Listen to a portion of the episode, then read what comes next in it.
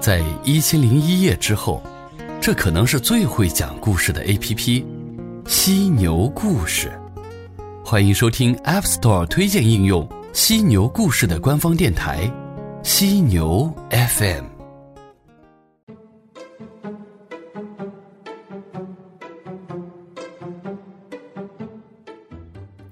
我妈是个特别聪明的女人，这聪明也稍稍遗传点了给我。从小到大，我做任何的事都逃不过他的法眼。经过无数次斗智斗勇，在他敏锐的侦查和我艰难的反侦查行动中，我被培养的心思缜密、行动敏捷。前天，表妹结婚，我从厦门回家，和她一起去参加婚宴。回家之前，我洗心革面，我洗了澡，洗了头，换了衣服，刷两次牙，洗几把脸，力求看起来精神抖擞。我决心把深夜埋首桌前，一手夹烟，一手敲键盘的颓废不得志业余写作爱好者的烟味全部驱散掉。回到家，我妈还是老样子，大嗓门。和他在家聊着天，邻居们就都知道我的客栈最近生意不太景气，我的狗会上床睡，我每天不做饭，专叫外卖吃，还有我爸扭到腰，别人给了个偏方，说吃安胎药，下次就不会再扭到。这都什么乱七八糟的偏方啊！我大为惊奇。是啊，我们都笑他好多天了。我妈完全牛头不对马嘴的哈哈大笑，最后。我不得不再次提醒他：“你别听别人瞎说，胡乱给爸吃药啊！”我妈不以为然：“安胎药能有什么事？何况我还给他买了瓶红花油，每晚给他推一推，没事的。”我妈总是这样，表面大大咧咧，好像缺心眼儿，看着让人担心，但其实她的心眼比谁都多，观察力极强。小时候，逢初二、十六，家里要拜拜，买了些饼干糕点，装在一个红色篮子里，挂在厨房梁上。妈出门前交代：“这是要拜拜的啊，别吃，等拜完才能吃。”我们姐弟三个把头点得跟捣蒜似的。等他一走，我就爬到一个装米和面的黑色柜子上，偷拿一些下来和弟弟妹妹分着吃。当然，我吃大份。妈回来了，刚进屋，转过头来就问我：“是不是偷饼吃了？”我不承认，没有啊。我妈把我拉到柜子旁，指着上面那个白脚印说：“偷吃都忘擦嘴。”我震惊了。唉，你们可能不以为然，这有啥？这哪儿算得上观察力敏锐？顶多只能说我当时傻罢了，但对那时的我而言，这简直就像聋哑作家海伦·凯勒小时候被女家庭教师把手放到水里，然后不停的在他手心写 water 一样。原来偷东西不仅仅只是偷东西，还需要善后。我脑中一记惊雷，某个天赋苏醒了。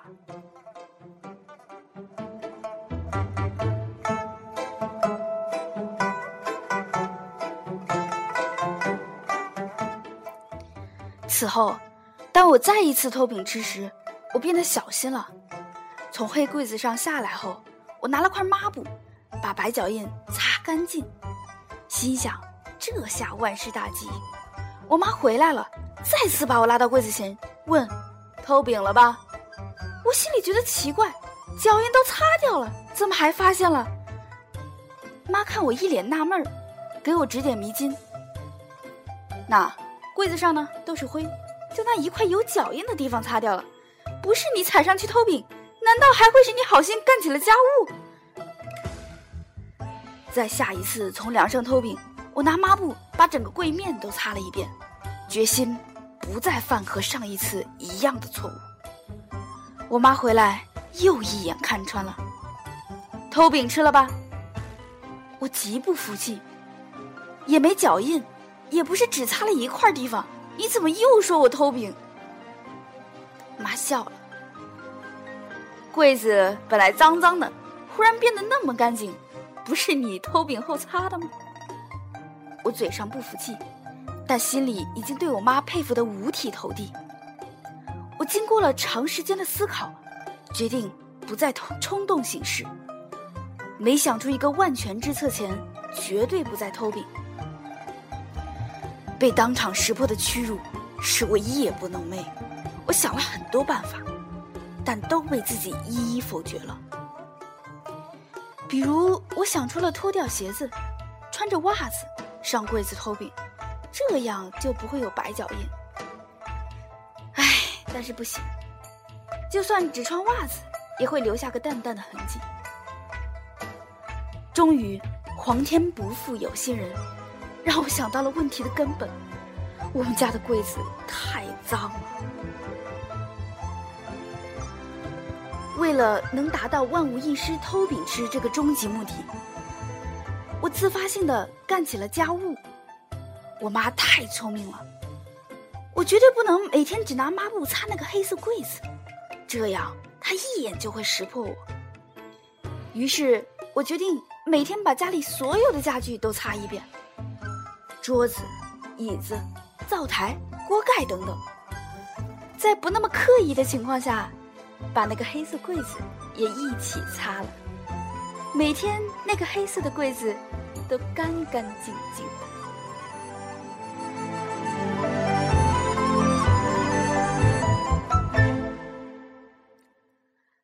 终于，在一个万里无云的农历十六号，我妈照里买了许多的饼干糕点，放进红色篮子，挂到梁上，出门去了。我怀着忐忑的心情，站在那个干干净净的黑色柜子前。我脱下一只鞋子，再脱下一只鞋子，只穿着袜子，轻轻地踩了上去。那个饼的味道，至今难忘。而且，柜子上一点痕迹都没有。我妈回来后，丝毫都没有察觉异样。她进屋后，我就一直盯着她，直到她走到屋外，我才松了口气。唉，那感觉很神奇。现在我可以比较精准的形容出它来：第一次成功的狂喜。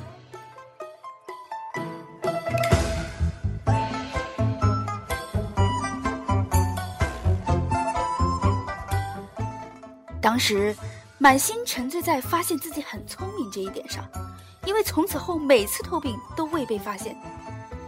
现在想想这是不对的。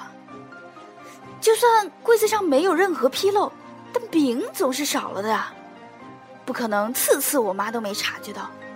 所以其实我是上了她的大当。每次逢初二十六才能去偷一两个饼吃，为此每天都要把所有的家具都擦一遍。这样的生意也太划算了，果真，姜还是老的辣。我妈真是太可怕了。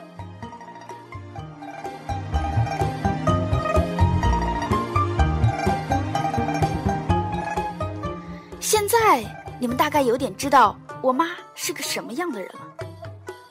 我来讲讲参加婚礼这天发生的另一件事。婚礼嘛。无外乎吃吃喝喝，我跟妈还有一些七大姑八大姨坐一桌，一边忍受着他们忘乎所以的大探我隐私，一边胡吃海塞，让自己的嘴闲不下来回答他们任何问题。吃饱喝足，唉，真想抽根烟呐！我其实不太清楚，我妈到底知不知道我抽烟？照理说。我做的算是滴水不漏了。每次要回家，总先洗头、洗澡、刷牙、洗脸、换衣服，包里也绝对不会出现烟、打火机之类，连带回去的包我都要抖好几遍，怕有烟叶渣掉在底部被他发现了。他要是来看我，我提前一天就要把屋子收拾得一尘不染，把所有跟烟有关的东西都藏得极为隐秘，烟藏到箱子里密封起来，打火机放到蚊香盘上，伪装成专门点蚊香的。弹烟灰用的那个杯子，拿刷子刷干净，倒点洗洁精再刷，让它重新再当回一个杯子。做成这样，为什么我还如此的诚惶诚恐？我也想过，可能我妈已经知道我会抽烟了，可能从我开始抽第一包烟的时候，他就知道了，但他什么也没说，连提也没提过。这是为什么？这么想着，我又觉得实在太可怕了。其实，就算他发现了又怎么样？顶多骂我几句，让我别再抽了呗。我都那么大了，他也不至于打我吧？不过，这都是我能想到别人家别人妈的一般做法。他会作何反应？我实在是料想不到。唉一天手下败将，终生手下败将。大概这就是人类的天性，惧怕强者。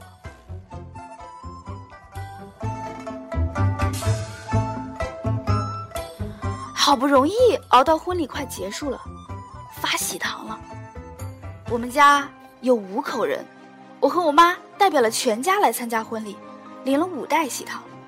我惊喜的发现。每包喜糖里都有两包烟，我敢说，我当时肯定是烟瘾发作加鬼迷心窍了，竟然在脑中迅速升起了个其危险程度不亚于抢银行的计划。我妈当时提了另外一个装满东西的大袋子，她把喜糖全部放到了袋子里，我抢先一步拎起那个袋子说：“妈，这个重，我来拿吧。”我妈不肯过来要抢袋子，不用啦，不用，我去你叔家把我那摩托车骑过来，搁车上，多方便啊！我生怕他把袋子抢回去，马上想到了折中的办法。这样啊，妈，你去叔家拿车，我呢就把袋子拿到姑姑家放着，放完我先回去，你骑着车到姑姑家来载，免得你还得再折回来一趟。我妈想了想，同意了。那袋子死沉死沉的，我拎着它走了一段路，回头看看，我妈已经走远了。我放下袋子，左右张望，确定没人，迅速打开其中一袋喜糖，从里面拿了一包烟出来，塞到了口袋里，再把袋子封好，拎到了我姑姑家放着。我一人先回到了家。一回家就到处找打火机，终于在佛龛前面找到一个。我揣着打火机上了天台，从口袋里掏出了烟。拆它之前，我犹豫了两秒，但马上能抽上烟的喜悦，大过了可能会被发现的恐惧。你看，前者呢是肯定的，后者呢只是一种可能性。点上了一根，陶醉在一天没抽烟后突如其来的头晕目眩中。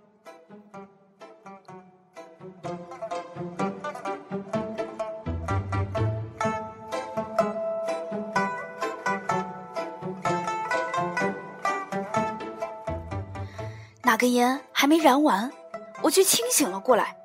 天哪，我在干嘛？我从我妈清楚知道数目的烟里偷拿了一包，竟然还奢望着她不可能发现。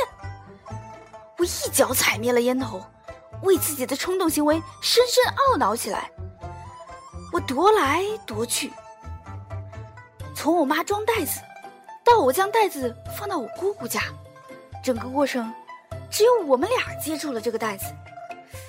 要不要说，有可能是被姑姑偷了？哎呀，不行不行，那干脆说，有可能是他们装喜糖的时候，刚好烟都装完了，所以那一袋只好就放了一包烟。太牵强了，不行。想了半天，我决定等我妈回来时，再把这包已经拆开的烟神不知鬼不觉地放进去洗台档里。只有这样才是最稳妥的。我站在二楼窗口，翘首以盼，我妈怎么还不回来？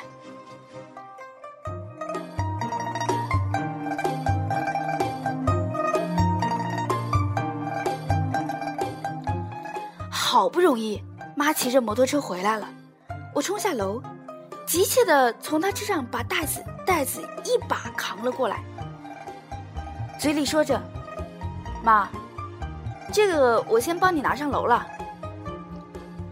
我妈可能觉得这次回来女儿好像贴心了一点，但肯定是不会知道我偷拿了一包烟。我扛着大袋子，腾腾的上楼。把袋子往地上一扔，呼呼喘气，没别的，赶紧把烟从口袋里掏出，准确的抓起那袋少了一包的，打开塞了进去，再给他们摆好位置，看上去像没动过的一样，拉上袋子的拉链，心惊肉跳的躺倒在床上。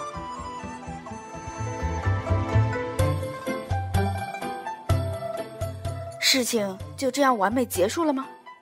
并没有。晚上，妈去串门，我在家左思右想。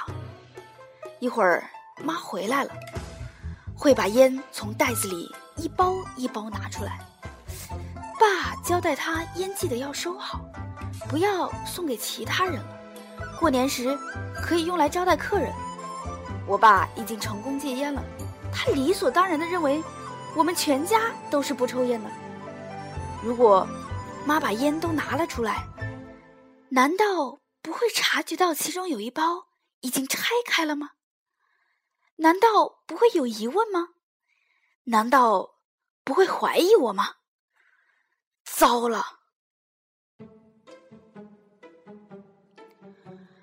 我万分悔恨，这一切都是因为我那不经思考的冲动行为。现在可怎么办？要不要摸黑去商店里买一包放回去？这念头刚升起来，就被我直接否定。不行，绝对不行！村里的人谁不认识谁啊？明天一大早，关于我摸黑去买烟的新闻将传遍全村。还是干脆把它拿出来，继续坚持，一定是他们少了一包烟。哎呀，不行！他是不会相信的。村里的人都讲究好事成双，有这样的忌讳在，没有人会允许这种错误的。说不定，他明天就要去找我表妹一家人，跟他们说，做事要仔细，烟怎么能少放一包呢？那不就中窗事发了吗？那就太糟糕了，那简直不能更糟糕了。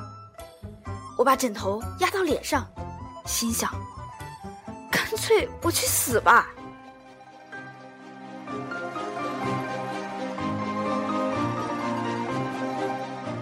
果真，智慧呢，都是要经过痛苦的思考才能生成。在床上翻滚了几周后，我想到了一个万全之策。爸不是让妈都把烟收好吗？那我现在先帮他把烟都收起来，放到抽屉里，几包。排在一起，那包被拆开的应该不会那么明显。妈最多清点一下数目，别的应该不会多加留意。只要我在过年前买一包一模一样的回来，替换掉它，这样应该万无一失了。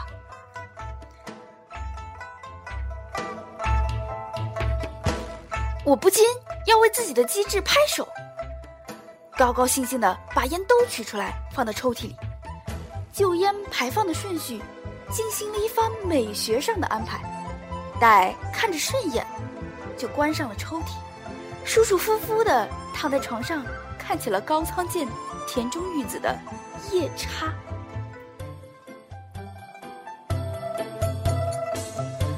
稍晚一点，我妈串门回来了，我听到了她开门下大门的声音。从房里跑出来迎接她，回来啦！我当时的样子肯定特别乖巧，我妈笑了。看来她串门串的也挺开心，问我要不要吃宵夜。我说不饿，然后跟着她进了他们房。果然，她打开了糖袋。咦，烟呢？我妈看着我问。哦，我把它们都拿出来放到抽屉了。爸不是说要收起来吗？在我妈的注视下，我不禁有一丝慌张。哦，他打开抽屉查看。诶，你就这样放着会受潮的吧？他伸出双手，准备把烟都拿出来。我的心跳到了嗓子眼口。得诺贝尔文学奖也不外乎如此吧？左顾右盼，说不出话，手心冒汗。感觉可以马上晕倒，幸亏幸亏，旁边桌子上有一个白色塑料袋，我眼疾手快，马上拿着塑料袋冲了过去，从他手里把烟接了过来，顺带把抽屉里没拿起来的烟也都装进了塑料袋，放这里吧，放塑料袋里就不会受潮了。我手指微微发抖。我妈若有所思，我攒着塑料袋，紧张的看他。呃，干脆挂在柜子里，挂大衣中间怎么样？我妈转头看着我。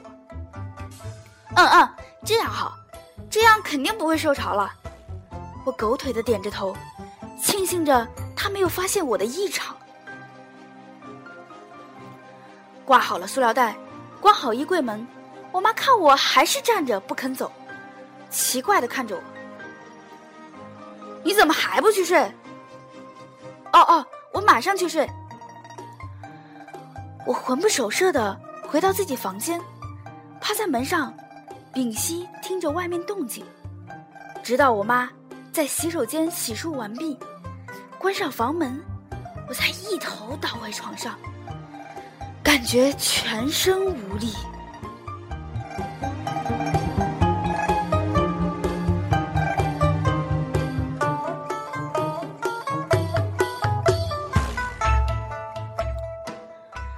在手机上定了个提醒，时间设在腊月二十九，内容是：回家前记得买一包红七匹狼，放回衣柜，替换那包已拆封的。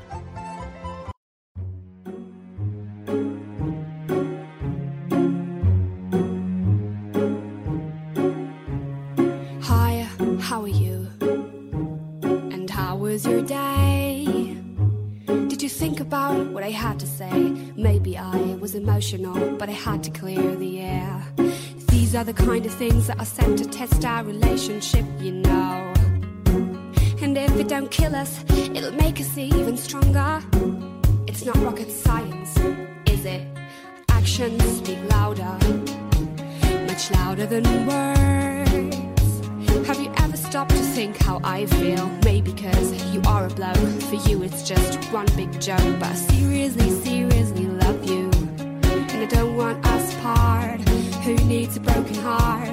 I want out of this to work. It's not rocket science, is it? Maybe we should order something from the takeaway. Spend the night on the couch watching TV. Maybe we should not make things so complicated. Try not to get aggravated